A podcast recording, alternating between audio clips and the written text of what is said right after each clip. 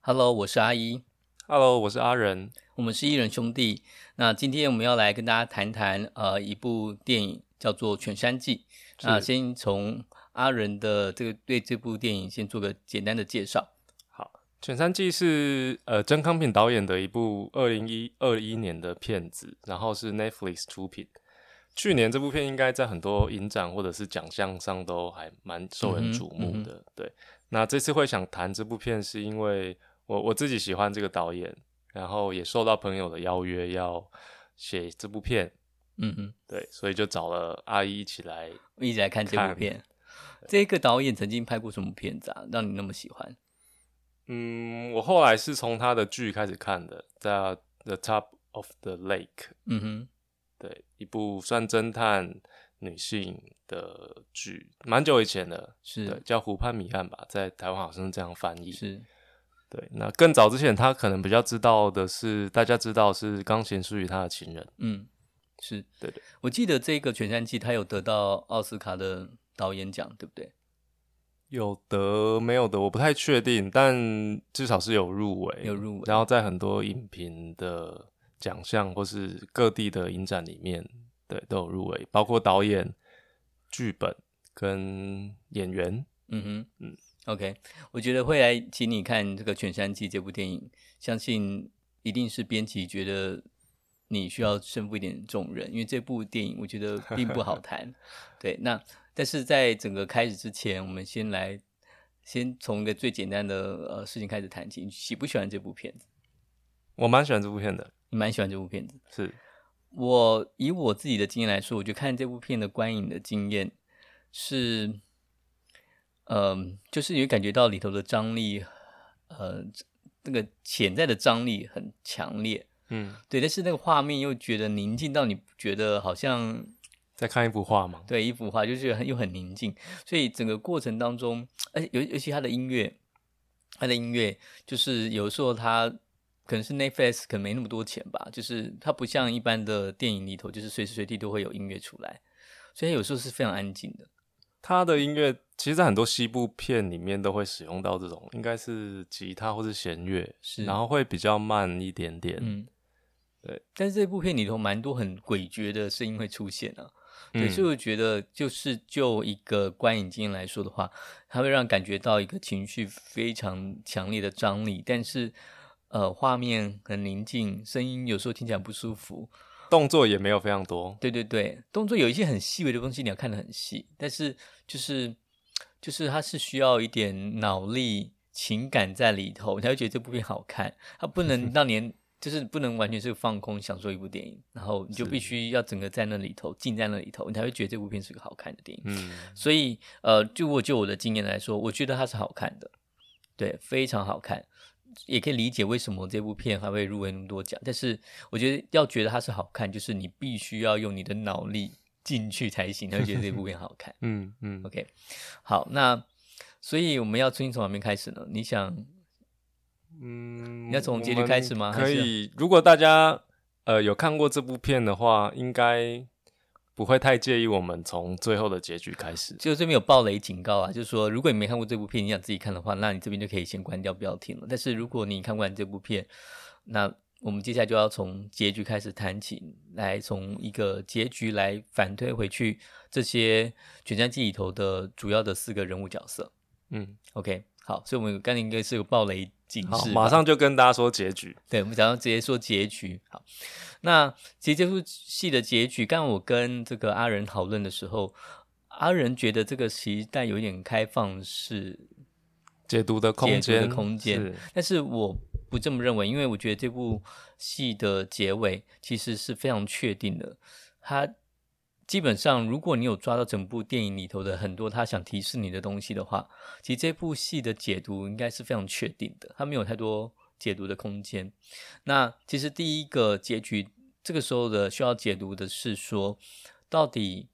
呃彼彼得得是蓄意的杀菲尔，还是彼得是无意的杀菲尔？好，我们这边稍微介绍呃戏剧里头的主要四个人物，一个是呃那对母子，嗯，那个妈妈叫罗斯，罗斯就是 Kirsten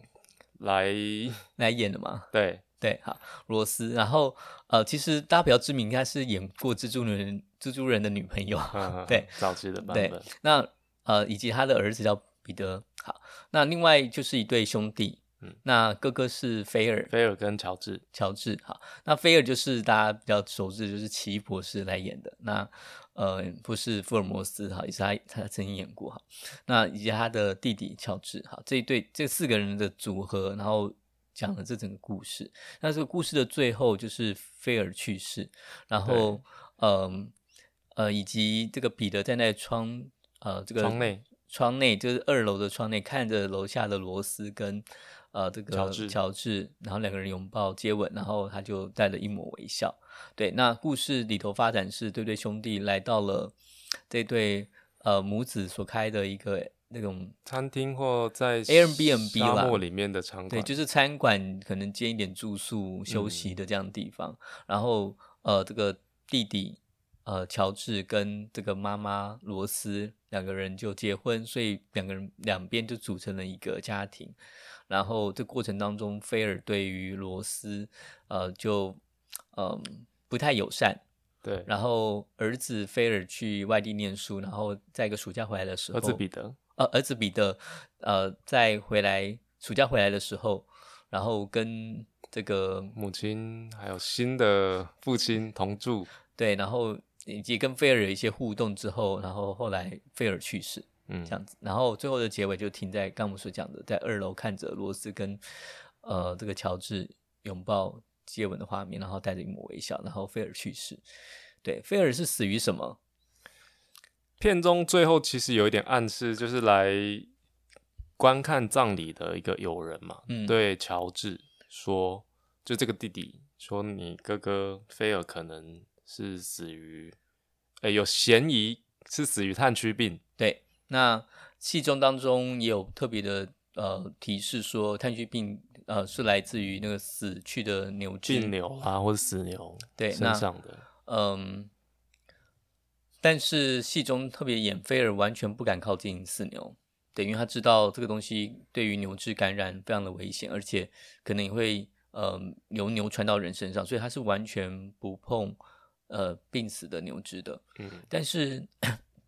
其中他们也特别的演到说，菲尔常常做一些事情的时候是不戴手套的。哦，对比如说阉割牛的时候，对，好他很直接的徒手就对对对去对进行，对，所以他就其实有隐藏了一些他们的一些习惯，让你去意识到说，其实最后菲尔接触到了由彼得所提供的呃生牛皮，那个生牛皮是来自于死牛身上的生牛皮。那这样子，菲尔由于他没有戴手套的习惯，因此他感染到炭疽病而死亡。好，那整个故事最后停在有点悬疑的状态，是说到底，呃，这个彼得是特意的有意或无意的有意的还是无意的拿一个死去的牛皮给这个菲尔，让他制作这个绳子。那这件事情到底他是蓄意谋杀，还是他是无意的促成这件事情发生？嗯。那所以你觉得是蓄意还是无意的？我觉得整个片看起来，虽然这个片其实步调蛮缓慢的，但是这个缓慢并不是说过程当中什么事情都没有发生，只是拍拍呃沙漠风景啊，或是拍拍角色的的脸啊、外形这样子。是它其实在这个缓慢当中还是有安排一些，尤其是我们跟着彼得慢慢知道说，他并不是像他外形这么柔弱，嗯，他有一些事情在心里面酝酿啊、谋嗯划。是对，所以我我我想那个结局应该是加上那一抹微笑嘛，嗯我们应该会发现他对于这个结局是很满意的。嗯，所以你觉得他是有意还是无意？我我觉得他是有意的。对呃，我觉得这边，所以我刚才跟阿仁在谈，是说，我觉得这个结局他没有太多遐想的空间，因为其实整出剧都在暗示，其实彼得一定是有意要杀死菲尔的。对，而且你有提醒一个这个开头嘛？对，我就《们犬山记》的整个的开头其其实也实差来点自忘记于了彼得的独白。那一开始的独白，他就特别的提到说，除了透露一个讯息是他的呃父亲刚刚死亡，然后母亲守寡这件事情，他也特别的提到说，身为一个男人，保护他的母亲，即便可能要牺牲什么一切，他都是愿意去做的。对，有点那样子的意味。所以其实从这一部片，如果从结尾来看的话，你就可以看到一开头的那个独白非常有意思，因为它其实已经暗示了这个彼得的动机。当、嗯呃罗罗斯进入的这个家庭里头，被这个他的呃叔叫做叔叔吗？就是呃哥哥应该是世博吧？伯伯阿贝，好被阿贝所欺负的时候，好这个时候他觉得也应该挺身而出，然后保护自己的母亲。所以在一出剧的一开头的时候，他其实已经展现了那个动机了。对，嗯所以我觉得这出剧没有太多遐想空间，就是基本上就是彼得其实已经蓄意要杀菲尔，只是在过程之中很精巧，而且可能会让观众就让我们误以为是他有点背叛的母亲去跟一个母亲不喜欢的对对对对男对人欺负母亲的男人接近。嗯，对。那没想到后来有一个这个结局的很意想之外的反转。是对，所以，嗯，呃，我觉得接下来一个比较有意思的问题是，就是彼得到底是什么时候开始策划整件事情的？因为如果我们都接受他是一个有意的状态，然后想要特意的想要杀死菲尔的话，那到底他是怎么从什么时候开始起了杀意？嗯那这件事情，阿仁你觉得是从什么时候开始？我觉得这就要回到片中几个比较重要的转折点。嗯第一个应该是最早当菲尔跟乔治这对兄弟来到罗斯的餐馆，是对，那边我们就可以发现这一群，呃、尤其是菲尔，嗯他的那种呃跋扈啊，然后对于身边其他人，尤其是无关人等，是，然后跟罗斯乔呃罗斯彼得这一对母子的呃不耐跟恶意，嗯对，来自于说，当那时候彼得跟彼得就准备了一些花束，嗯，就摆在他们要用餐的餐那桌个上，是纸花，对纸花，手做的纸花，嗯，然后我们会先看到他他在厨房，就是他跟母亲在那个厨房里是面准备，是然后在这一群人来到之前布置好整个餐桌。是，对，但那一场戏的关键就是好像菲尔对于这个纸花非常的侵略嗯跟不屑，对，对，然后就把这个纸花 拿来点烟嘛，对然后插到这没个错水杯里面。是所以我们在那个转折就可以看到，诶，他跟这一对母子是有一个呃对立的，嗯而且显然他是很强势的。是，那后来有一个转，另外的转折就是彼得来到只身一人去沙漠，嗯，然后去取下那个生牛皮，对死牛皮。对，对，那在这个之前也有安排他跟母亲的一段相处，就是他把那个兔子看起来原本以为他要豢养那个兔子当嗯宠物，是没想到他就把它解剖了。是，对，所以后面的这两次转折就可以慢慢看到彼得他那种比较呃冷静，嗯跟他自己一个人去完成某一个别人不知道的事情是，的这种行为模式。嗯，对，所以你觉得他在一开始见到菲尔的时候就已经对他反感，然后甚至想要报复他，还是等到他看到他的母亲酗酒，然后他才开始起心动念设计了这整场整个的过程？酗酒这个事情在片中也是很加强彼得的杀意吧。嗯，对，但我想最关键的还是在一开始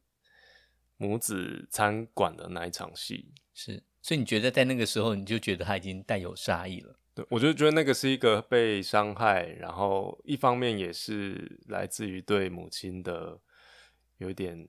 诶，那时候其实应该是罗斯在照顾他，嗯，对，因为我们会看到罗斯把其他的花束都收到厨房里去了，是对，那时候彼得好像一个人独自在那边难 疗过伤跟对难过，嗯，是我自己的解读。我觉得为什么我提这个问题，因为我觉得这一出剧的解读它的杀意的时间点会，大家比较有期间，呃，我自己有不同的想象嘛。对，我觉得这边会有很多的空间。对，嗯一开始是说，如果呃，我们认为呃，彼得的杀意是在一开始的第一幕戏在餐馆的时候，他就对于这个菲尔非常的有敌意，然后甚至有想要杀掉他的话，那么之后母亲酗酒这件事情，只是彼得用来转化合自理己化自杀己意，对，合理化自己的一种一种说法。所以一开头的那一段独白，其实只是一个他自己合理化自己想杀死菲尔的想法而已。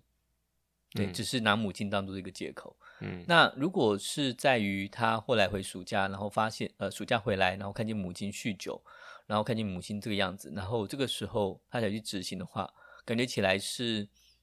他嗯、有这个时候才想要杀菲尔，然后他在运用他自己现在所仅有的能力，比如说他可能刚好去学了外科医师，然后他才去想办法执行这件事情。他可能有外科医师的技术，然后有这个方面的医学的知识，那才去执行这件事情。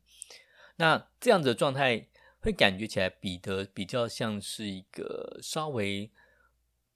呃像人一点的状态，比较像我们普通老百姓的状态。但是如果他的杀意是在一个一开始一开始的你会觉情得况的那个时候太太快了吗？那个状态其实是有点类似说，其实彼得他可能天生就是一个杀人犯，嗯，然后嗯，遇到不顺遂或是看到对象想要直接就可以把他杀掉。对，那但是这出戏里头他又带有这样的成分，就是呃，如果就一个比较弗洛伊德的想法是，一个人会去当一个外科医师，而且自愿就当外科医师，感觉起来他有潜在杀人的的那种欲望，只是他升华成是一个外科医师而已。嗯，对那你会发现到说，嗯，这个也是呃，跟我观影的朋友里头特别提醒的是说，里头这个戏剧当中特别去描写的是杀死兔子，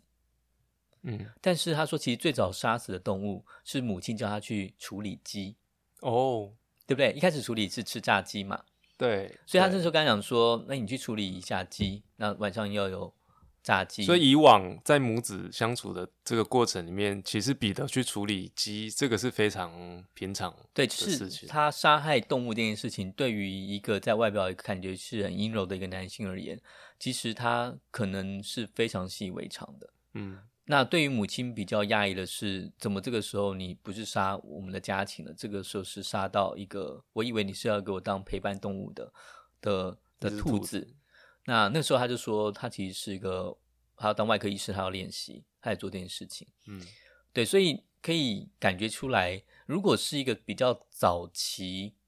对他是觉得他非常的有杀意的一个人的状态说，他其实很早很早，其实就已经带有这种冷血、冷酷的那种杀人反社会的特质了。只是他好像好好跟母亲活在一起，感觉没没有事这个需求。没有那个样子很强烈的的的敌意，想针对某个人。那他只是就把这些东西可能宣泄在，就是从其他东西呃宣泄掉。嗯，但是如果是在于后者的话，代表是我们呃培养出了一个杀人犯。那母亲的这个状态可能给他动机，然后他为什么会去取你说到喝酒这件事情，呃，就母亲酗酒这件酗事酒情的这给个他状动态机，嗯哼然后以及呃，他去取那个死牛皮，他骑马的技术其实也是菲尔教给他的，对，所以也等于是菲尔间接的教会他一些技术，让他可以取对得，尤其是牛逼在户外或是蛮荒之地，对，就是是以比较那种白人殖民观点嘛，就是会知道说美国西部这个片在蒙蒙大拿，嗯，对，就是他给了我们观众一个很典型的西部的想象的场景，嗯，对，然后是菲尔在这个荒地里面是一个主要的领袖，是对，然后所以在菲尔的观察，在他的注视底下，好像彼得逐渐变成一个他理想中，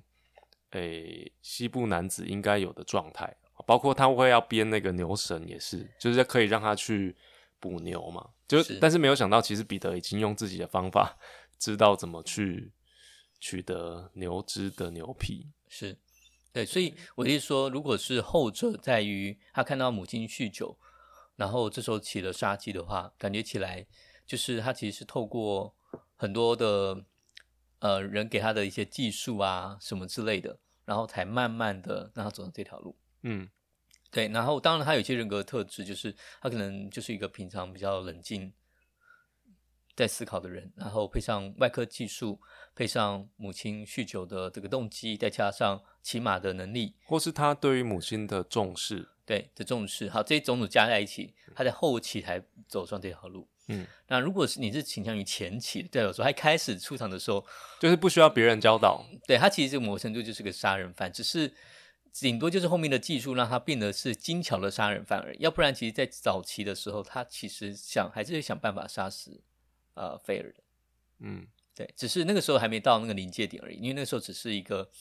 呃酒吧之间的过客，那他觉得呃餐馆之间餐馆的过客，所以没有特别需要处理他。对，就是他的家庭生活跟菲尔还有乔治这个两兄弟的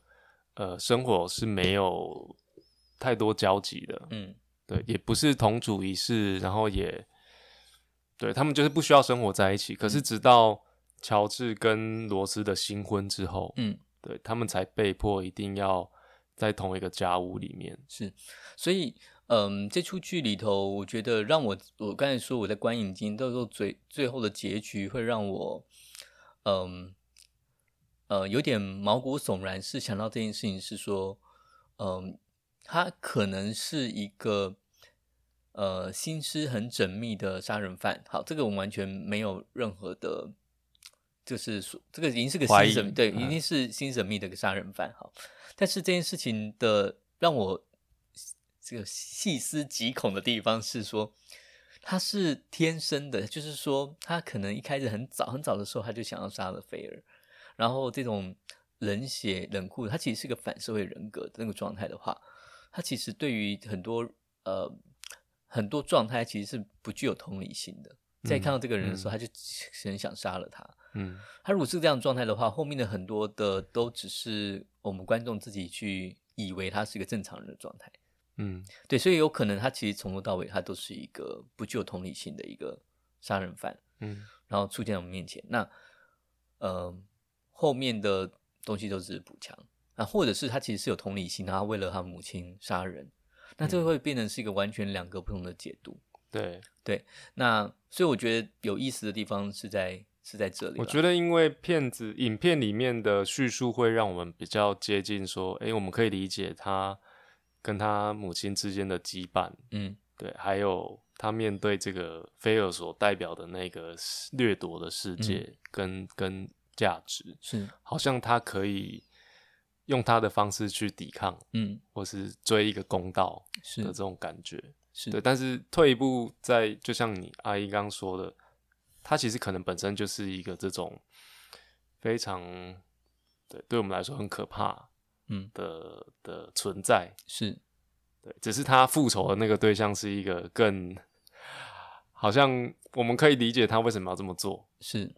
对。那我觉得一个比较人性的话，我比较倾向于他是就是为了母亲啊，然后呃，因为外科的技术让他有这些知识，然后呃，学会骑马去取死牛皮这些等等，把它加起来变成是一个呃杀人犯。嗯对，这感觉起来会比较贴近我们。最后一个结局，我觉得还可以提一点，就是他把这个牛皮绳藏在床底床底下，对，对，就是在这个一抹微笑之前嘛，嗯就是他有一个动作，就是先把这一个呃菲尔跟他之间很很有象征意味的一个物物件，对，嗯收收藏到床底下。嗯，对，那我我不太确定大家会觉得那个动作意味的是什么，就是它是一个纪念品，还是说它就是哦哇一哦个、纪念？品，就是战胜的纪念品。对，一个是胜利，一个是一个思念。呃，你觉得思念，它有可能是一个秘密，就是杀人的秘密这件事潜藏在床底下，也有可能对。所以我觉得这件事情，就是这出这出戏里头特别有意意思的地方是，呃，我们刚才讲的这个彼得的独白，它只有在一开头的时候，那接下来全出剧没有任何人的独白。嗯，也没有任何人讲内心的话。嗯，对，大概只有在那个罗斯跟那个 George 两个人，那个乔治两个人山头上面，稍微有一点吐露心声，说啊，我觉得不在一个人，大概有那种内心话，大概是这一种而已。嗯嗯，要不然基本上所有的人大概在存讲话并不多，对话也很精简。对，然后很多东西都是透过行动来表示，嗯然后所以你让观众有很多各式各样解读空间，对，就你完全没办法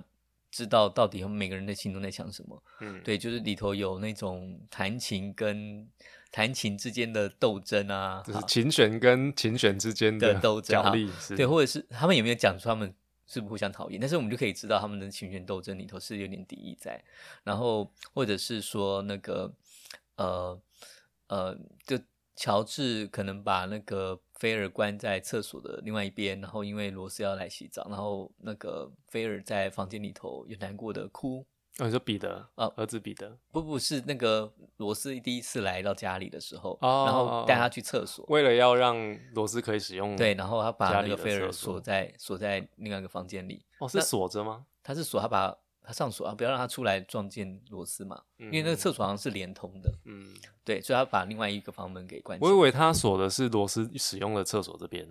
他锁的是另外一边。通常这个美国的房间有设计，就是为了要让呃厕所要让大家方可便以过使去，用所以它可能是两间两个两边房都有间锁里头，两个房间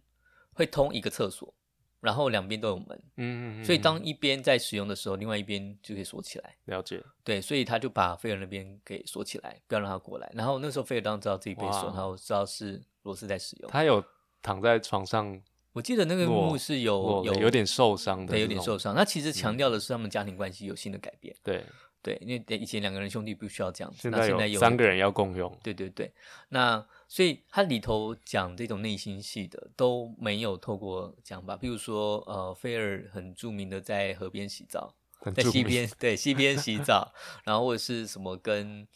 呃这个野马野马亨亨利的的感布情的布之间的那种纠结，或者是马鞍跟马鞍好，或者是织皮绳，他就特别怕那个做那个绳子的那个整个的过程的细节，的那个手的力量什么之类，反正他就常常去拍这些东西，但是他不会跟你讲人他这个人他不会透过他自己讲话来表达出来，对，所以他跟一般的戏不一样，就是你必须一直去透过这些动作去猜，呃，这个人到底内心的情感是什么。好，所以呃，如果这一个彼得他是一个反社会人格，他是一开始就具有杀意，而且没有具有同理心的话，基本上我们应该猜不到他内心在想什么。那但是我们整出剧里头一直在猜彼得在想什么。嗯，所以其实我说西斯惊恐的地方是在这里。如果一开始认为彼得是一个反社会人格的话，其实他的任他的很多行动都只是为了想要达成杀死菲尔的目的而已，他没有太多的情感在里头。反而是菲尔的行动，我们很容易猜测，对他可能具有具是具有情感，但是如果你的解读是呃彼得是一开始就在第一幕的时候就是一个很一个杀人犯的话，那其实彼得是没有太多情感在那里头的，他嗯其实在嗯执行的是一个、一个杀人计划。对，所以这一点我觉得就会很不舒服。如果你我们往这条线去推的话，嗯，但是如果是我说后者，感觉起来比较人性一点的话，那感觉起来哦，我们比较能够知道彼得的内心啊，然后受到他母亲可能对他来说，他非常重视，然后家里之间的关系，他可能就有带有点情感在里头了。就这个是这个片子角色的塑造上很精巧的一点，对，对，他就故意让我们透过行动来做解读啦。嗯好，所以我们现在在切第二个，我觉得这出剧里头，呃，可以坐下来谈的，我除们了刚讨论的是有没有杀意嘛，彼得然后有跟时间点，对彼得有没有是否是否蓄意？那基本上这一题应该是应该就是有蓄意，然后只是说有意思的是，彼得的蓄意这个杀意是起于何时开始执行这项计划？那是一开始的时候他就已经是一个杀人犯，想要置菲尔于死地，还是说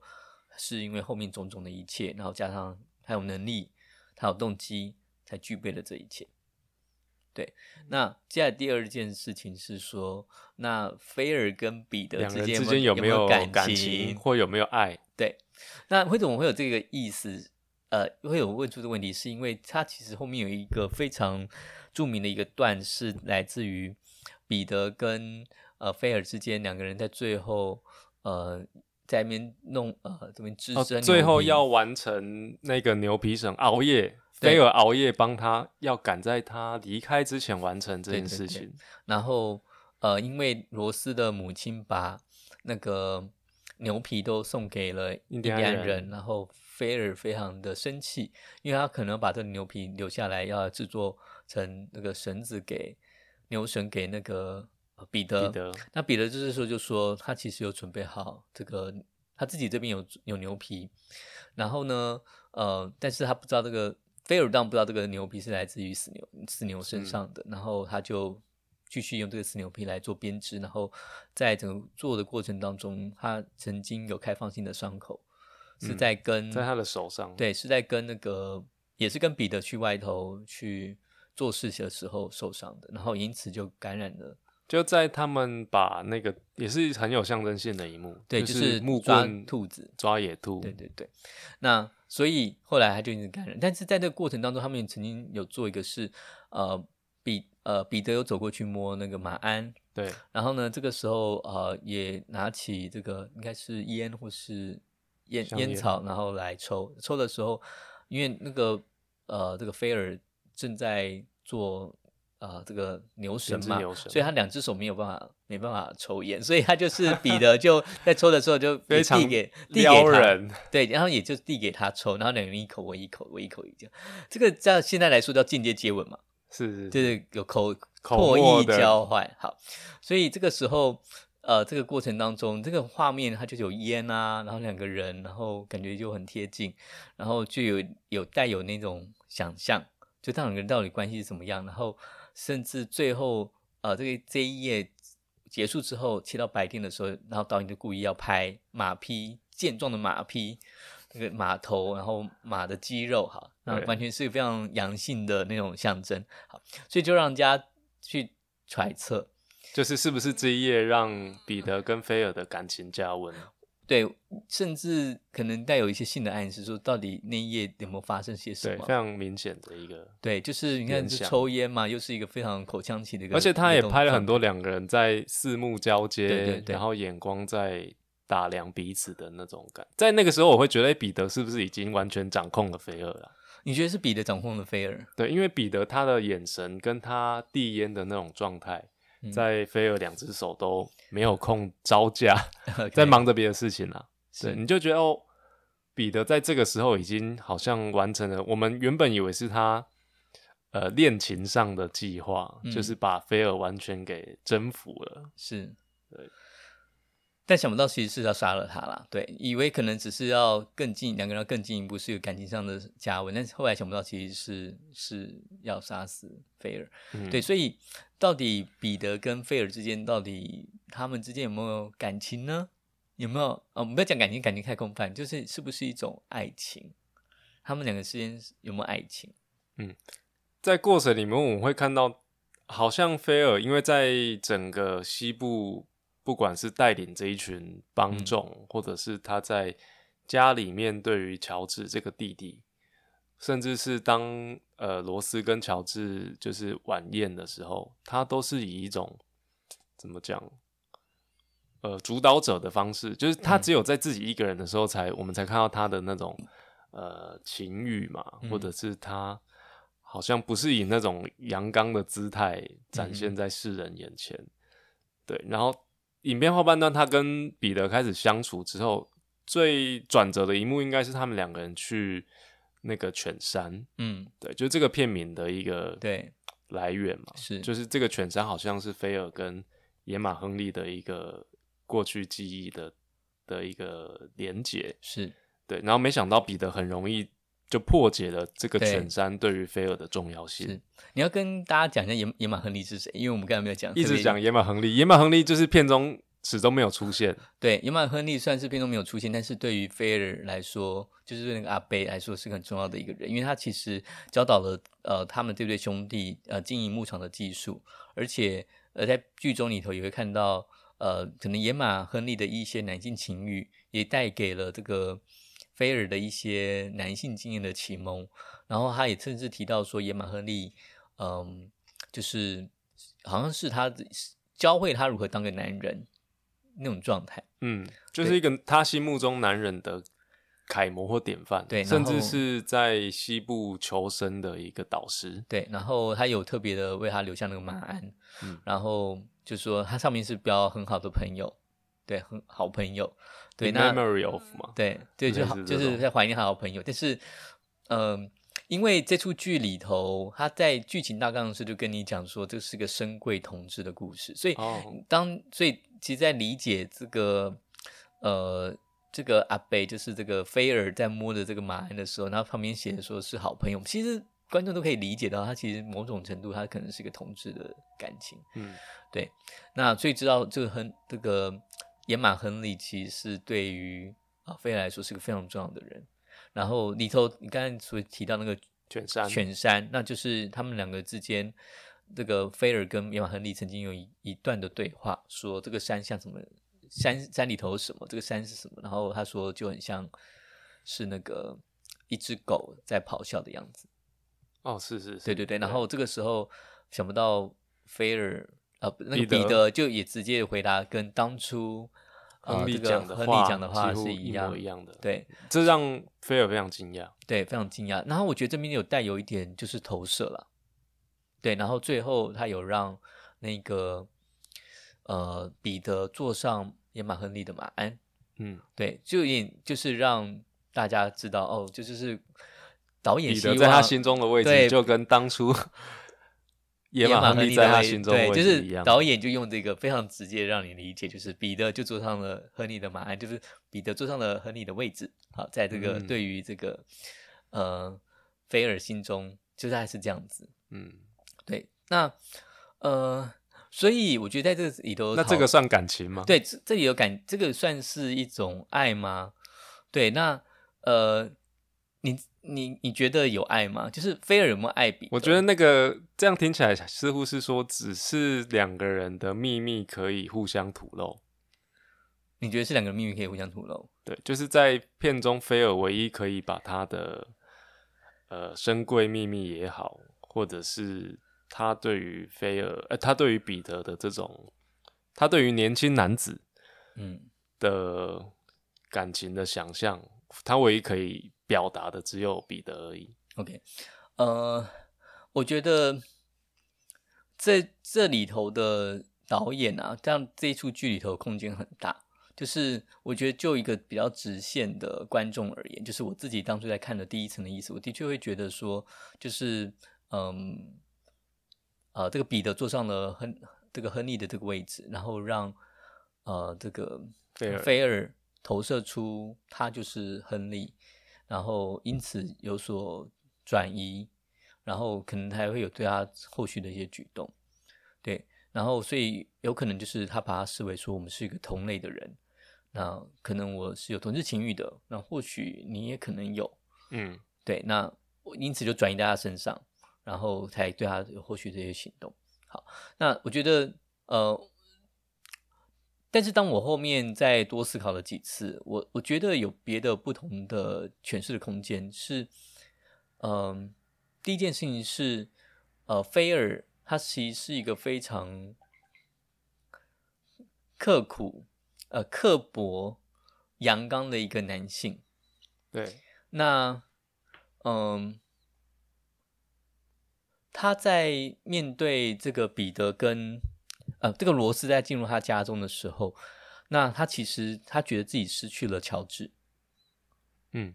对，所以我刚才特别讲的一幕是他其实，在当乔治把他的门锁起来，然后让给罗斯的时候，然后他其实是很难过的。他其实过往是可以掌握他的弟弟的，那弟弟是陪伴他的，在陪伴他二十五年。他在片中有提到，他们两个一起在在牧场荒里野生牧活场工作了二十五年，对，那后来这个呃弟弟就跟都跟罗是斯在一起了。那他对于他是孤零零的一个人。那接下来他们之间就是呃，这个菲尔跟这个罗斯有这个我刚才讲情斗嘛，就已经在象征这个两个人在竞争，乔治吗？不是在竞争乔治，是在在看谁是家里比较厉害的人，有点那种味道。嗯，当然，你可以说竞争乔治啦，但是，呃，他想尽办法要让罗斯在家里不好过。嗯，那呃，这个整个过程当中，当这个孩子回来这个家里的时候，这个孩子就会陪伴母亲。那他，我觉得他想到让这个罗斯更不好过的方式，就是是连孩子，母亲连孩子都失去。，对，所以他才特别的接近这个孩子。一开始的确大家应该都会觉得是这样子，就对是呃母母亲不断的要去寻找，就是彼得一直自己出去探索这个世界。 你说阻止他吗？阻止彼得出去探索这个世界？对，后来有一幕是母亲罗斯就是穿着睡衣嘛，对对对然后对追对出来，对那个彼得坐上马，对跟菲尔要去犬山那一个对时对候对，所以他，我觉得他菲尔其实在接近彼得的一开始也是有别有所图，他其实是有一层所图，其实是来自于他想要跟罗斯的竞争，然后他想要带走罗斯身边的孩子。对，这个我觉得是一个他一开始的人设比较近，就是一个很刻薄的、很很这种孤独到要抢夺到别人的东西的那种感觉。见不得你好，对，见不得人好的那种状态。好，这是第一层。然后第二层是我们看有有看到说，其实那个呃彼得有闯进那个菲尔的秘密基地。嗯，那我们刚才有讨因为论说，他的秘密基地有两个，一个 是水水边，对，但是它其实是在一起啦，就是一个是在那个一个在水，呃小里，一个在小屋。对小屋，但是其实应该是同一个入口。那整个进去，然后所以那个彼得进去看了那个小屋的杂志，以及也看了那个呃湖边他在洗澡。好，那这件事情，呃，对于菲尔来说，我们刚刚有讨论说，对于菲尔来说，他到底觉得知不知道彼得看过了？对彼得有没有看过杂志？然后彼得到底知不知道他可能是同志的身份？嗯对，那我自己的解读是，我觉得菲尔只能够理解彼得闯进来，然后不太能够知道他看到些什么。嗯，那就是你觉得他接近他是为了想要全盘知道彼得，对他究竟想要了知解道他到多底少？对究竟了解他多少？对，那到底他会不会讲出去？所以嗯哈利摩问对他好，原因是因为他想要知道到底会不会讲出去。那如果对于拥拥有你秘密的人，如你果会怕他泄露，对，你会把他泄露。如对果你你造成伤你害立刻伤害他的话，他就立刻讲出来了嘛。所以最好的方法就是可能对他好，然后想要看能不能控制他，然后看他知道多少。然后如果可以的话，你最好也掌握他的秘密。那这样子的话，两个人就互就有平秘等密，了就平等了。好，对，这个我觉得还是一个菲尔那个那个心情的感觉。对，嗯就是、就是我对你好，然后我可以知道你的底细，然后想办法在里头找到秘而密。且他也发现说彼得他会离开去求学，所以多半的时间菲尔如果可以也掌握彼得的秘密，他其实还是可以在这个家跟这个地盘上维持他原本的的那个状态。，对对，所以我觉得他一就一个比较，我刚才讲的比较刻薄，然后想要见不得人好啊，然后很很很阳刚的那个很状态自的话我。嗯我觉得他不见得是在爱，想要发生个恋情。他其实接近彼得都是在完成他前的目的，那只是最后彼得用个非常情欲劳动的方式来想要让他现身，有点像是说要让这个那种我们用雄黄酒让这个白色现身一样，就是让你我看你是不是真的是个同志这样子。那所以他用一个非常情欲劳动的方式在试着想要让菲尔表现对，的表更现明出显来一，但点，是好像那一幕就那一晚变得是一个空，也是一个神秘的一晚，对并不知道最后怎么样。但是我想应该是没有发生一些什么，应嗯，该是没有。对，因为按照导演的手法，就是后面也没有也没有任何些什么东西让我们看到，只是菲尔一直用赤裸的手去摸着那个牛皮，这样。对对对，所以感觉起来应该没有发生些什么。对我觉得发生什么太太现代了。不嗯像是那个时代的小说，所以应该就是停在那、那里。但是我我觉得，呃，回到我们刚才所谈的，我觉得菲尔对于彼得之间那个，我觉得你说觉得还是掌控？我觉得还是掌控，我觉得不是爱，我觉得菲尔没有想要爱彼得。而且我另外一件事情是想到，呃，虽然我觉得这个推论太过了，就是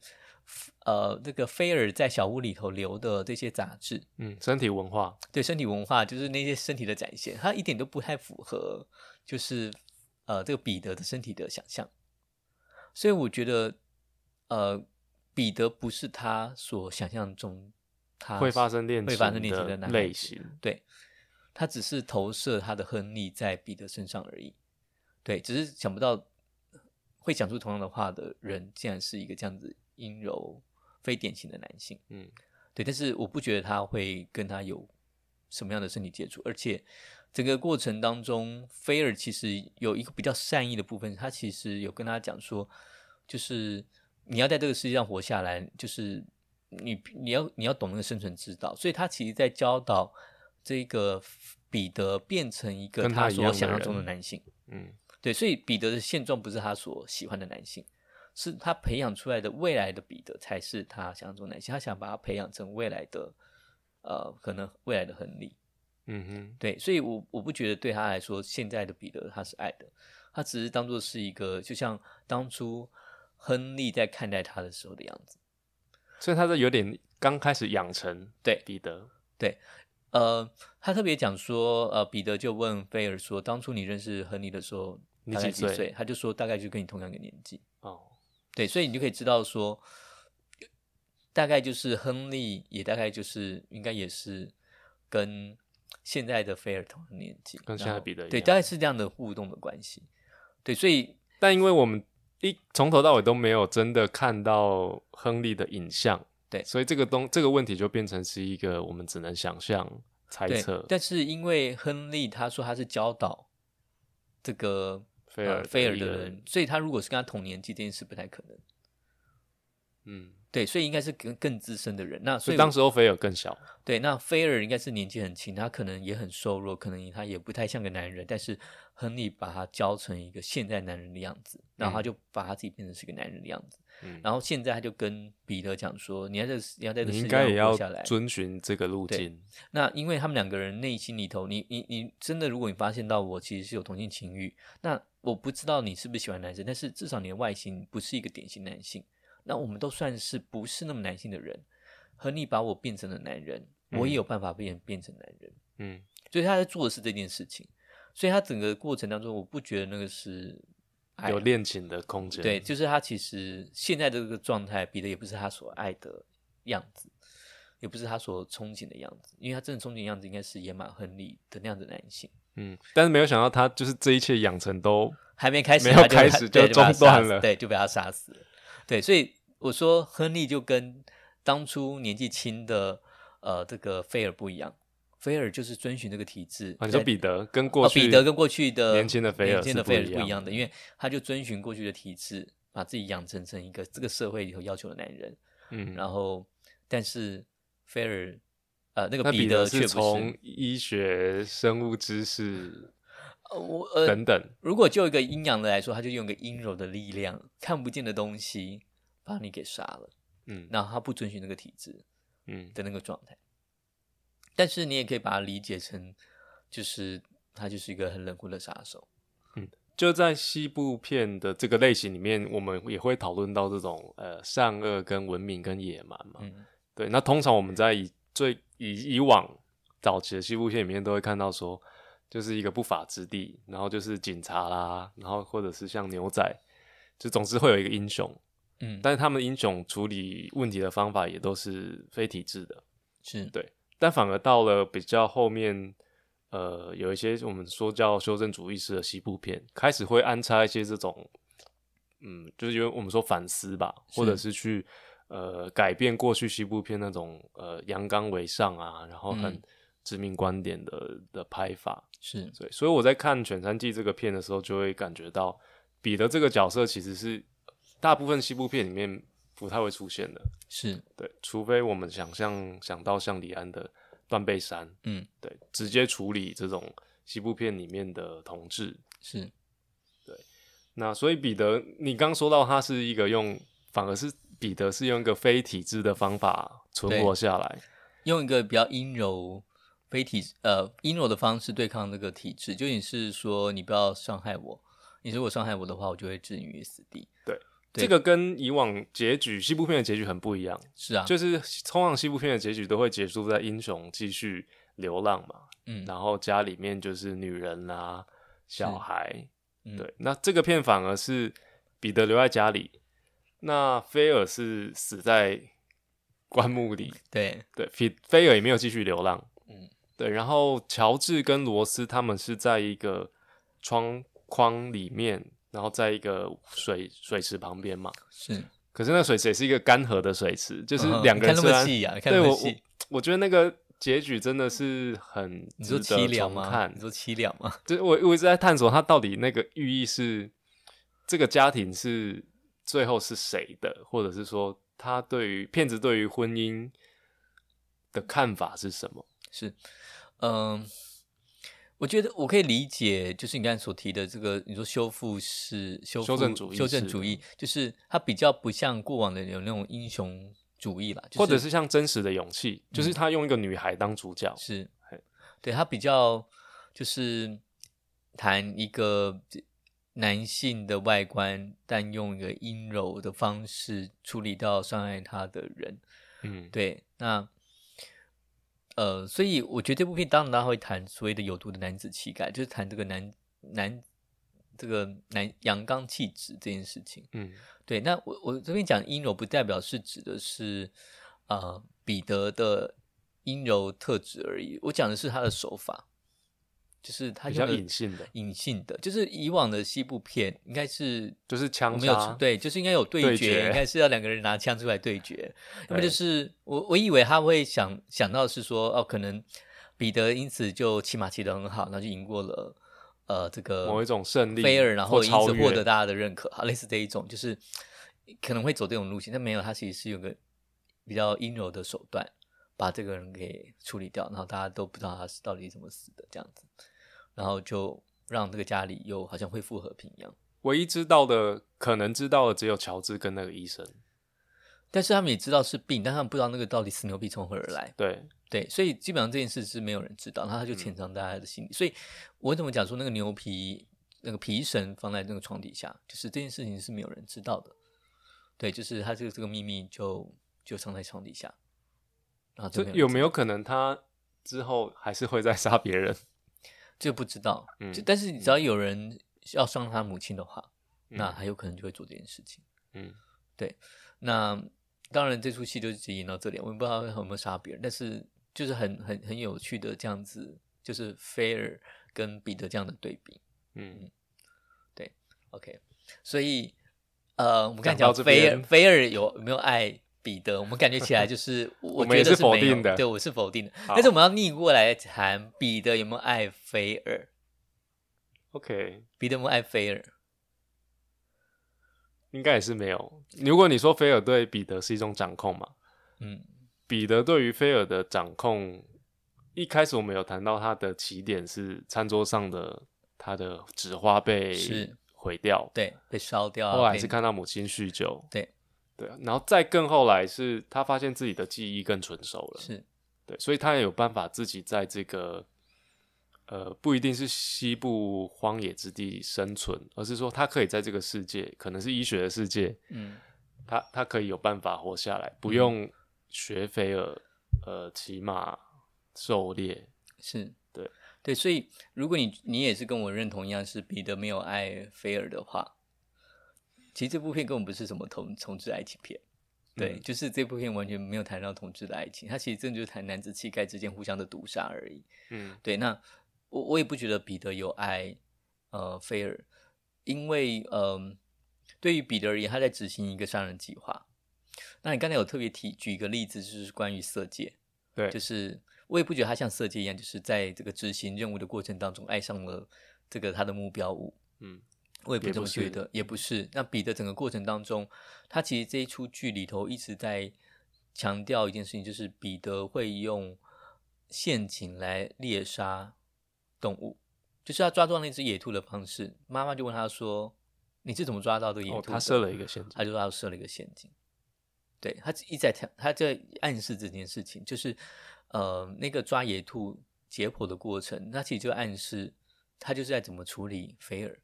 他就在设一个陷阱，让嗯菲尔跳进、慢慢的变成那只兔子，对变成那只兔子，然后让它自然而然死在自己手里。对，所以呃，菲尔呃，彼得可能故意展现出他可能需要帮忙，在这个世界上面他很柔弱，需要如何变成一个男人，然后需要你教他。但是其实对于他而言，其实对于他而言，他可能非常的强壮到他不需要任何人来保护他，只是嗯假装成一个我需要你保护的样子，然后让你来接近我。嗯，然后我再趁机把你给杀掉。对，所以我觉得那过程当中应该是没有爱的，他只是显示出好像他跟你需要只帮忙对他需要帮忙，然后很需要一点你你的教导，嗯之类的，然后感觉好像是有在挑逗你，但其实那都是陷阱。嗯，对，所以我觉得是没有爱的。 ，OK，对，所以对于这一个就是彼得跟菲尔之间到底两个人有没有爱，我觉得那这个是不是可以跟乔治跟罗斯之间的感情做一点对比？我觉得乔治跟罗斯之间两个是是有爱的、啊，对啊，对啊，，对，是是，就是这个反而是可以看到曾康平导演在看待现实世界的态度。嗯，对、嗯我觉得他比较，那一部分的态度是，呃、因为曾康平他大部分的影片里面女性角色都是呃，感觉上好像有时候会是弱势，嗯可是实际上他们在整个影片的过程里面又会展现出，比如说感情，跟展现出他们的力量嗯，跟智慧，是对，甚至是最后留到最后的人，也许都是女性。是，嗯、我所以我们现在话题切到就是女性力量这件事情，是这样的吗？对，我们切到女性力量，我们看到我们谈前面那个两个谈完，关于这个女性在这个角色的的定位，我其实，在中途在观影的过程当中，我有点纳闷，就是一个母亲，她可以把一个餐馆处理的那么的好，嗯，然后，但是为什么进入了这个乔治的家中，就显得非常的无能？那他开始进入家中，我不知道你有没有特别注意到一件事，他就坐在床床边，然后他立刻就下楼帮那些那个帮他们仆的人女女女仆佣们，然后嗯然后就擦碗盘。他说我需要需要一点，就是我需要忙碌，我需要做一点事情。对，就是我说他进入家庭的时候，就是他好像很有那个力量，就是他很快可以进入家庭期待，或者家庭事务当中，或者说你也可以说它显示出一种焦虑，好像不做些什么就就就浑身不舒服，没有办法然后成为一她个没有办妻法子。她没有办法成为一个少奶奶这样子，对。但是后来就慢慢的在经过那一次弹琴的事件当中，她没有办法在那个大人物前面弹琴，那她可能因此减损了很多的自自尊自信，然后就整个开始就酗酒，就是偷偷的藏酒喝啊，酗酒这样子。那会这个过程当中会让我觉得说，哇，就是怎么可以转变的那么快？嗯，那当跟然餐馆女主人的形象比起来，对对对，跟一个原本就是失去老公，然后再经营一家餐馆，到转而变成一个这样子的状态，我觉得那个转变很大。当然可以理解出来说，可能菲尔对他的这个压迫很多，所以使得他不得不这样子。嗯，但是这个转变还是让我有点讶异我。觉得另一个层面是乔治感觉他的生活形态，就是感觉乔治来往的人，好像乔治也是有点商人的那个呃印象，就是你看到他会，比如说认识州长，他常常会需要出城去做生意，嗯，对，然后这样的一种生活形态跟这这样的生活人的家，好像被赋予一种哎、应该要是怎么样，他的是女主人应该要是怎么样的一种一种设定。是有可能是需要她变成是一个官夫人啊，那种少奶奶的状态，然后不要让她做太多事情。但是，嗯、我觉得一个餐馆女主人这个设定就是一个还蛮容易，她也不是完全没接触过商业啊，是对，所以我就觉得这个转变让我觉得还是有点太大了有点大。嗯，对，当然就是我当然可以理解，他其实在强特别强调那个菲尔对他的影响可以到那么剧烈，但只是觉得说、中间过程当中，好像没有跟他的乔治抱怨啊，对，没有说哦，我不要跟他住在一起，或者说他走，要不就我走，要不就是他没有这种凹那个争论的过程。如果有的话，这部片可能就是会比较走向一个家庭通俗剧的演法。对，那但是嗯因为他后面演到是说乔治常常不在家啦，所以他对也不知道说可能菲尔是怎么跟他互动的，而且乔治也可能也治不了菲尔，嗯，然后又需要牧场又需要菲尔的协助，所以有点是两个人同时被他控制，这也是有可能的。嗯，对，所以呃是可以理解这件事。那后来到最后，就是他比较有一个女性的力量是，他最后真的忍受不了，再把那个那个牛皮整个送给了印第安人，然后获得那个手套，然后手套戴在身上就好舒服啊，怎么之类，就整个快瘫软下来。对对我我觉得那个是一个反讽，就是对于呃白人殖民嗯，的这个象征，就是说他白人殖民就是白菲尔代表的这个家庭是或是事业，嗯他没有办法有一席之地。嗯对，可是他可以在印第安人的，也许是家庭，也许是人嗯那边获得一些更好的交流跟沟通。虽然那个那个只是一个很简单的呃嗯传递或者是赠送，是可是我觉得那个还是有一个意涵，就是他在那个过程，他是至少是一个出口。我是特别记得他有一一段是印第安人说他好像不能收，但是他就说我其实是这个牧场的女主人。哦，对他有特别的强调他的这个身份。对，那我觉得就是有点在捍卫他的主权了、嗯，就是说就是不是只有菲尔的话能听，我也是可以讲的。所以那个部分让我觉得他是特别的有把那个力量展现出来的。嗯对，所以，嗯呃如果就一个女性的力量来说的话，我觉得，嗯、在这个整出剧里头，这个女性的力量是很弱的。但是就就像你所谈的，就是谁到底能够撑到最后呢？而且你刚说那个回正很舒服的毛皮手套也，这样看起来也蛮有意思，就是它对比于男性之间用牛皮在互相征服嘛。对对对，对，可是，在印第安族群跟这个女主人之间，它是互相赠予，它可能是一个嗯互相赠予交换交换的过对，程，是一个呃开心的、欢愉的东西。对，所以我觉得，如果就谁能够活得久这件事情，反而是女性可女以性活是得久。可以胜出，对，就是女性反而是可以在这种一个体制下面比较柔软的活下来。而且乔治也可以。嗯，对，就是好像他们两个人在影片大部分的时间里面都是比较相对于菲尔弱势的人。嗯，对，可是他们在影片的最后都是，他们反而是两个人在一起，而且看起来是开心。对啊，所以反而是那种阳刚很硬的这种，反而是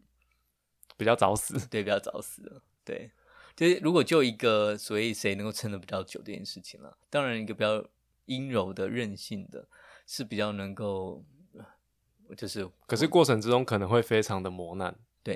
非常非常磨难。但是阳刚的可能就是非常的坚硬，但是它其实也很容易成为标的，然后会产生很多的冲突。那可能这件事情不会让他会活得太久。是我这边穿插一个小知识，就是其实那个乔治跟罗斯他们其实现实生活当中是一对夫妻。是啊，是啊，他们啊真的是一对对对夫妻对对我那时候看到的时候有点吓到，就说啊，他们是一对真的夫妻。所以这个结局就是好像他们戏外结，他们戏外这对真实的婚姻伴侣，然后在戏里面真的最后又在再一次起的在庆祝一一次。起是对，很有趣。对你对于女性力量还有什么样的想法？嗯，就是因为也许我我们刚讨论都是建立在说，哎、也许大家观众对于曾康平过去的一些作品有一点认识，嗯对。可是我觉得即使没有看过他的任何一部其他作品，也会大概知道说，罗斯这个角色在影片里面并不完全是一个柔弱的形象了。嗯，就是也许他可能有问题，嗯就是他遇到的问题，他会，比如说他会酗酒，嗯，他也会去那个家外面捡酒瓶嘛，嗯对，好像乍看很凄惨，嗯对，可是我觉得他的存在，一方面展现在于他给彼得的一开始的照顾，嗯就是他跟彼得他是有点像生意上的伙伴，嗯共同经营那个餐馆。然后另一方面是，也虽然彼得一开始也许就有那个杀机跟特质，可是也也可以理解成他是也许是母亲给他的影响，嗯对。然后也另一方面是罗斯给乔治的影响，就是他让乔治，呃，虽然乔治跟他好像过程当中并没有太多火花，嗯对可是好像他们两个人的呃婚姻或是在一起，最后还是胜利了。嗯，对，所以我真爱无敌嘛，还是胜利 了？就是他们有一个好的结局他。们等着阿贝死掉这样子。对，那所以就是他在片中是一个比较复杂的角色，并不是只有一面。嗯，对，就是我们会看到有一些电影里面女性的角色比较单一嘛，是，对。可是在这个作品里面，她并不是一个单一的角色，是，对，就是她她有行动，然后她也有配合人家，嗯然后她也有不堪。是，对，就是他好像在面对那些有名有名望的人的时候，好像很不堪，或者是没有办法做自己。是，嗯对，可是另一方面，好像又不完全是这样子。嗯、因为如果谈女性的力量这件事情啊，如果我们呃用一个比较后现代的观点，就是如果只看生理女性的话，就会只聚焦在罗斯身上。但是如果放在所谓的有毒的男子气概，那这种阳刚特质或女所谓的阴柔特阴柔质特的话质，，其实就我们刚才所谈的彼得的那个阴柔的手法、阴柔的特质，他其实某个程度就是在跟罗罗斯这个状态在做另外一种对应啊，嗯，就是罗斯当他面对这个体制，他是无力反抗的。嗯，那彼得其实用他的方式在执行这件事情。哦，对，然后是很阴柔的杀死这个非常阳刚的菲尔。对，所以如果就这出剧，其实我当初结局的时候，如果真的让我讲一个短评的话，就是它是包装在同志情欲下的女子复仇，嗯就是很过往的那一种，呃，女子复仇，就是大概会用这种策略，就是最后会跟你讲说，其实你呃杀死那个仇人之后，跟他讲说，其实你在过往，呃，其实你伤害了我们家里谁，然后嗯我但通常以前会用直接真的是用生理的女性的对演员来演出对那个复仇者，嗯，但是这个就用一个比较阴柔特质，但是他也不是同志，他他没有特别描述他的同志，他只用一个阴柔的角色嗯来去展现他其实可能女性的那一面。那这一个角色他也可以变成男性的那一面，对，所以他用一个比较，就是他同时又可以呃做花，但是他同时也可以杀动物，嗯就是他把他扮演一个这样子双重的角色在里头。可以非常的阴柔，但是他也可以非常的冷血冷酷，嗯然后符合阳刚的形象。对，所以我觉得，在这个如果就女性的力量来说，如果就真女性，我们当然只聚焦在罗斯上身上，但是如果就一个阴柔的阴柔的特质这件事情的话，就是也把彼得一起拉进来看的话，反而我觉得他特别在谈这个阴阴柔的能量这件事情是更可能更胜过于阳刚的这个部分，那其实它带来可能是一种反扑，嗯所以这这个东西带来了就是这一出剧里头的这个剧名叫做，The The Power Power of of the the Dog， Dog，对他他特别一直在讲那个当呃最后的时候，这个 dog 除了那个犬山的这个遗憾之外，还有谈到是当那个菲尔去世的时候，那个时候的呃呃那个要圣经上面的词，那个不是圣经吗？还是我我第一次看的时候以为是小说，就会是一本书，嗯就是他就是在讲说，呃，求你救我的灵魂脱离刀剑，然后救我的生命远离犬类。对对，我觉得我我以我觉得那是圣经的某个篇章的词啦。我嗯我我以为，如果是小说的话，我觉得太不符合那个时代的设定，因为那个时代应该还是大家还是会读圣经。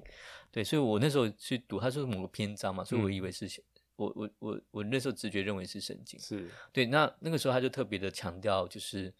就是呃，这种狗，这个它其实是代表一个比较呃潜在恶毒的力量，然后它其实是可以带来反扑的。哦，所以你不觉得狗它是很纯阳刚的表现，它反而是比较潜藏的。呃，因为在一个西部牛仔的世界里头，照理讲，牛跟马才是嗯牛跟马还是一阳个阳刚显性的。对，但是狗应该其实是一个比较柔弱的，但是 OK 真正到最后发挥力量的其实是狗。但它为什么要远离狗？他他在那那个句子里头讲狗，其实是相较于前面那句是个恶毒的力量啊，刀剑啊什么是，他比较倾向一个恶恶毒的力量。嗯哼，对，所以我那时候解读那一句的时候，感觉起来它就是代表狗，其实是代表一个比较比较恶毒坏的力量，然后它其实就是那一只狗。哦，所以狗其实不是指的是菲尔。狗，我觉得我那时候觉得狗不是菲尔，菲尔是可能是马，然后 OK 它是狗，然后狗把马给撂倒了。所以他可以很安然跟自己这个狗的特质相处，嗯，然后那个犬山里头咆哮那只狗，还是他其实有所挣扎？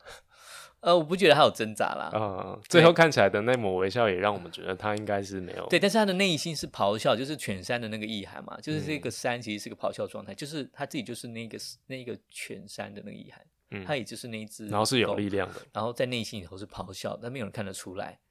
那它就是那只狗，对，所以里头特别谈到这个阴柔的力量，我觉得是在谈这一面。嗯对，所以它的这个阴柔，它不是一个完全纯粹讲的是我们讲的女性特质，嗯，它讲的是一个相较于这个体制里头非常阳刚，就是比较隐隐藏的，对，它他讲的是比较部紧分张。。然后其实每个人的内心里头，似乎都有那个没有被看见的那个黑暗面，或者是在咆哮的那一面，只是都没有人看见而已。你会发现到整出剧里头，我刚才所讲的嘛，就是没有那种内心的独白，没有人在讲自己的内心，但是每个人内心都有一座全山的那种状态，就哦对每个人都有一座这已断经背山一跟 样断背山一样的那种意涵了意涵，对，对，所以他最后他特别的讲那一句嘛，这样我觉得以后就在隐含着自己就是那种咆哮的状态，那个犬的状态。然后，所以嗯这出剧也其实叫做《The Power of the Dog》，就是狗的复仇。你把我当做是一只狗，但其实狗是可以能够复复仇的。仇的是我。对，嗯，对，所以呃，就是如果就一个女性的力量来说的话，就是呃，可能她特别强调就是这种比较阴柔的，就是它不一定存在于哪一个生理的性别身上。对，然后大家每个人都有那一个面相。当你一直强调一个极致阳刚的状态的时候，其实这个东西说不定不是一个好的道路。嗯，就是有毒男子气概那种概念。那每个人其实都是应该要阴阳调和的、啊，都要有阳刚特质，要照顾自己比较潜藏的那一面。 对，这种就是感每个人觉，都应该有那一面，或是你在看待别人的时候，嗯你也应该要稍微照看到比自较己比较灰暗，或者是比较隐性，不一定能够那么张扬表现出来的那个特质。对，就是它可能是一个更抽象的，不是一个男性女性的状态，就是一个就是不被人家看见的黑暗面，也算是 dog 的那一面。我我觉得这个也也展现在罗斯他不熟练的琴弹琴技巧上面。嗯，对，就是虽然他看似不是很纯熟，或者是有点生疏，嗯对，然后也不是他求生呃维生的工具，嗯，可是当菲尔用一个纯熟的，然后很高压的方式在弹奏，好像压制过罗斯的这个乐趣的时候，嗯，对，可是最后结局我们看到却不是菲尔赢过罗斯，嗯，对，然后我们也也许也可以更遥远的想象说，这个弹琴或者是这个跟螺丝连接在一起的这个旋律，嗯，对它也会有它新的 生命，或者是在这个家里面，它也是会变成是一个继续存在、嗯，发挥作用的一个一个一个东西。是，对这，样那我我觉得大家可以也也许有机会可以去查一下这个圆舞曲进行曲，就是嗯史、就他约翰史特劳斯的这个背景。对，就这这首乐曲的背景本身也是一个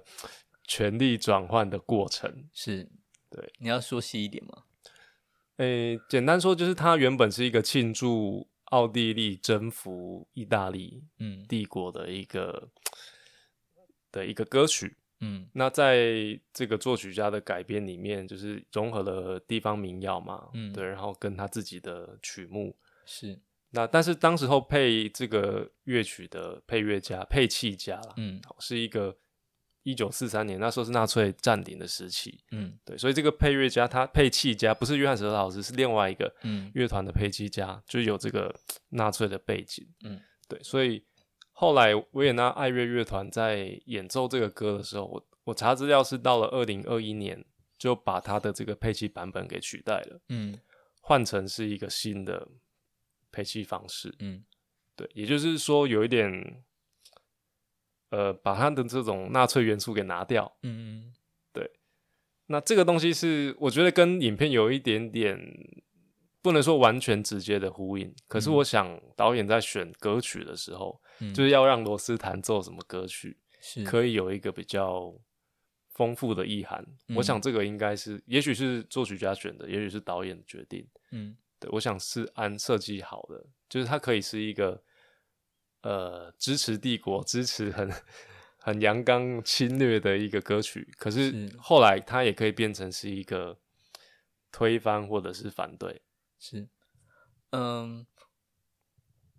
我那时候听那个歌曲的时候，我只是觉得它耳熟能详啊，就是还蛮熟悉的。那嗯它呃，它里头特别提到说，其实罗斯之前有在剧作里头协助伴奏，对，所以我嗯可能在、我觉得可能剧院那个时候的需要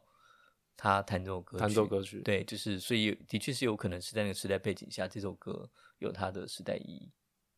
对，是蛮有可能的。嗯，对，只是那时候在那个两两边在情斗的时候，就明明就两个就可以好好一起谈啦、但是他们就是要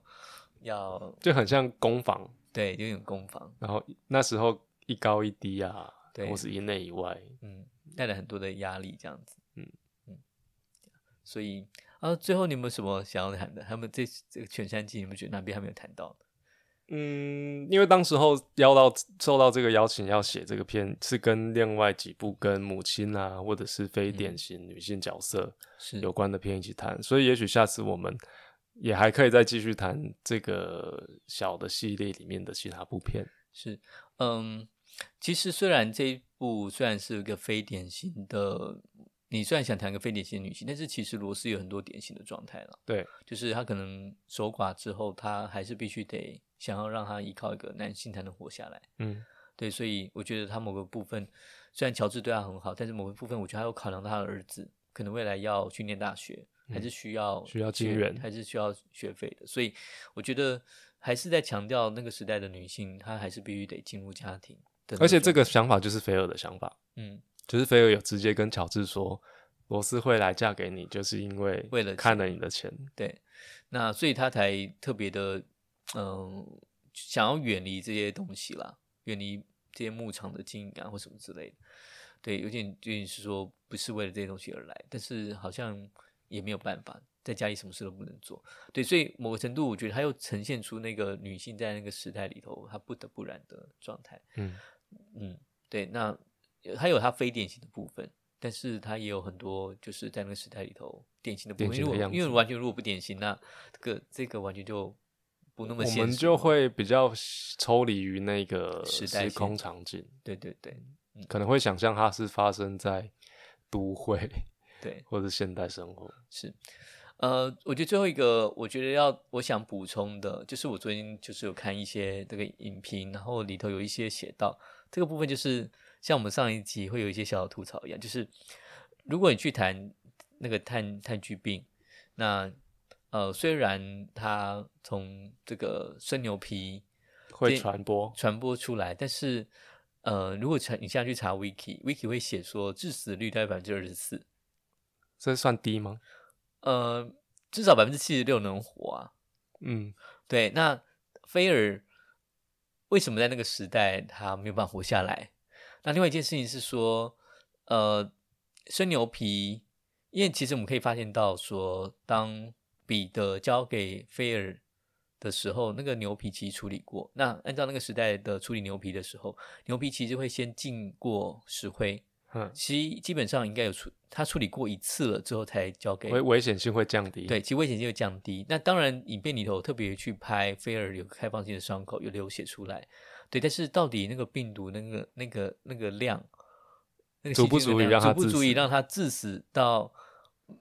呃那么这样子的过程当中没有人发现，然后而且基本上在那个时代里头，其然后实没有已人救治。呃就是没有人怀疑是这个炭疽病，因为他其实基本上就是在那个工那个牧场里头工作的人嘛。那对即便去了呃这个诊所、医院，就总是会有别的人发现，就是嗯对，了而且那个发病过程没有到很快，他可能会一个七天，可能两到七天会出出现这些症状。嗯，然后其实那个时代有所谓的这个霉菌的金霉菌的一些治疗方法，所以呃又加上致死率又不是到百分之一百，它可能是百分之二十四的致死率，就还有百分之七十六是会活着。就是你嗯真的感染之后，你也不是真真的就死了，你可能是一个皮肤上的病变而已。对，所以说呃这个阴柔的力量到底当初彼得正是让他想要让他死吗？还是只是想要造成一些伤害而已。，对，只是想造成一些伤害而已。那所以就一个比较现在科学的角度去看的话，其实这个自这个直接杀死他的这个这个是不太合理不。不不见得不太不太合理，或者说它其实不是并不是一个非常百分之百死亡的计划。那当然，就一个第一次杀人的杀人犯来说，他发生这样的失误是情有可原。 这样讲很诡异，就是其实不小可以心就把他砸死了对，是是可以理解说，呃，第一次做这样的计划，其实不可能那么就是他的处理牛皮并没有处理到真的无 菌，呃，你是说处理这个呃，就是处理这个整个计划过程当中，你的死牛皮至少要让病毒量高一点的回来，它比较容易死嘛？对，对，但是因为它还是有有处理过一一次才交给，对，所以你你很难去确定，真的彼得真的想要置菲尔于死地吗？嗯对，那是从一个比较现在医学的角度来看，其实这个炭疽病在戏中的整个过程来说，它并不是真的会一定会让菲尔死的。嗯所以如果从这个角度来看的话，其实彼得其实也没那么坏，彼得可能真的只是想要伤害菲尔而已，但是他没有那么的没有没有想那么到恶会毒死掉。对，那如果这样去理解的话，就是呃，菲尔最后的那个笑，就彼真得的的是笑，那彼得的那个笑，彼得那个笑到底是真的，他觉得他成功还是在笑自己为什么失误就把一个人给做掉了，或者是对你那个笑，就是说，就阴错阳差， 就还是说他其实想要呃慢慢的虐杀菲尔，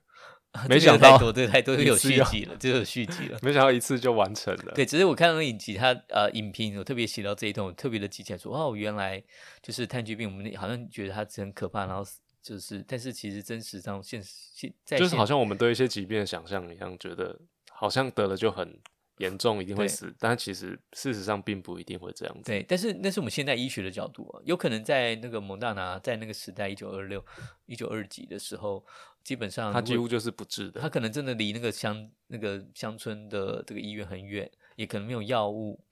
那有可能根本没有医生，所以就可能就真的会不治。嗯，对，但是就也不知道，只是说以现在的角度来看，它不是一个一定就会死掉的一个计划。对，所以彼得在执行这个计划的时候，到底他到底有多少医学知识执行这件事情，我们是不知道。而且看起来他并不是一个完全熟练的医科生，就是他嗯只是一个就学中的对学习者。对，他练习解剖嘛，对，对，练习解剖，对，啊，很有趣，很有趣。所以我看到这个讯息的时候，我觉得最后给补完一下。好，好，那我们今天谈到这边，感谢大家的聆听。那如果有机会的话，继续听我们谈的影评，助眠的影评。嗯，好希望带大家进入深沉的睡眠。 OK，好，大家再见喽，拜拜。拜拜。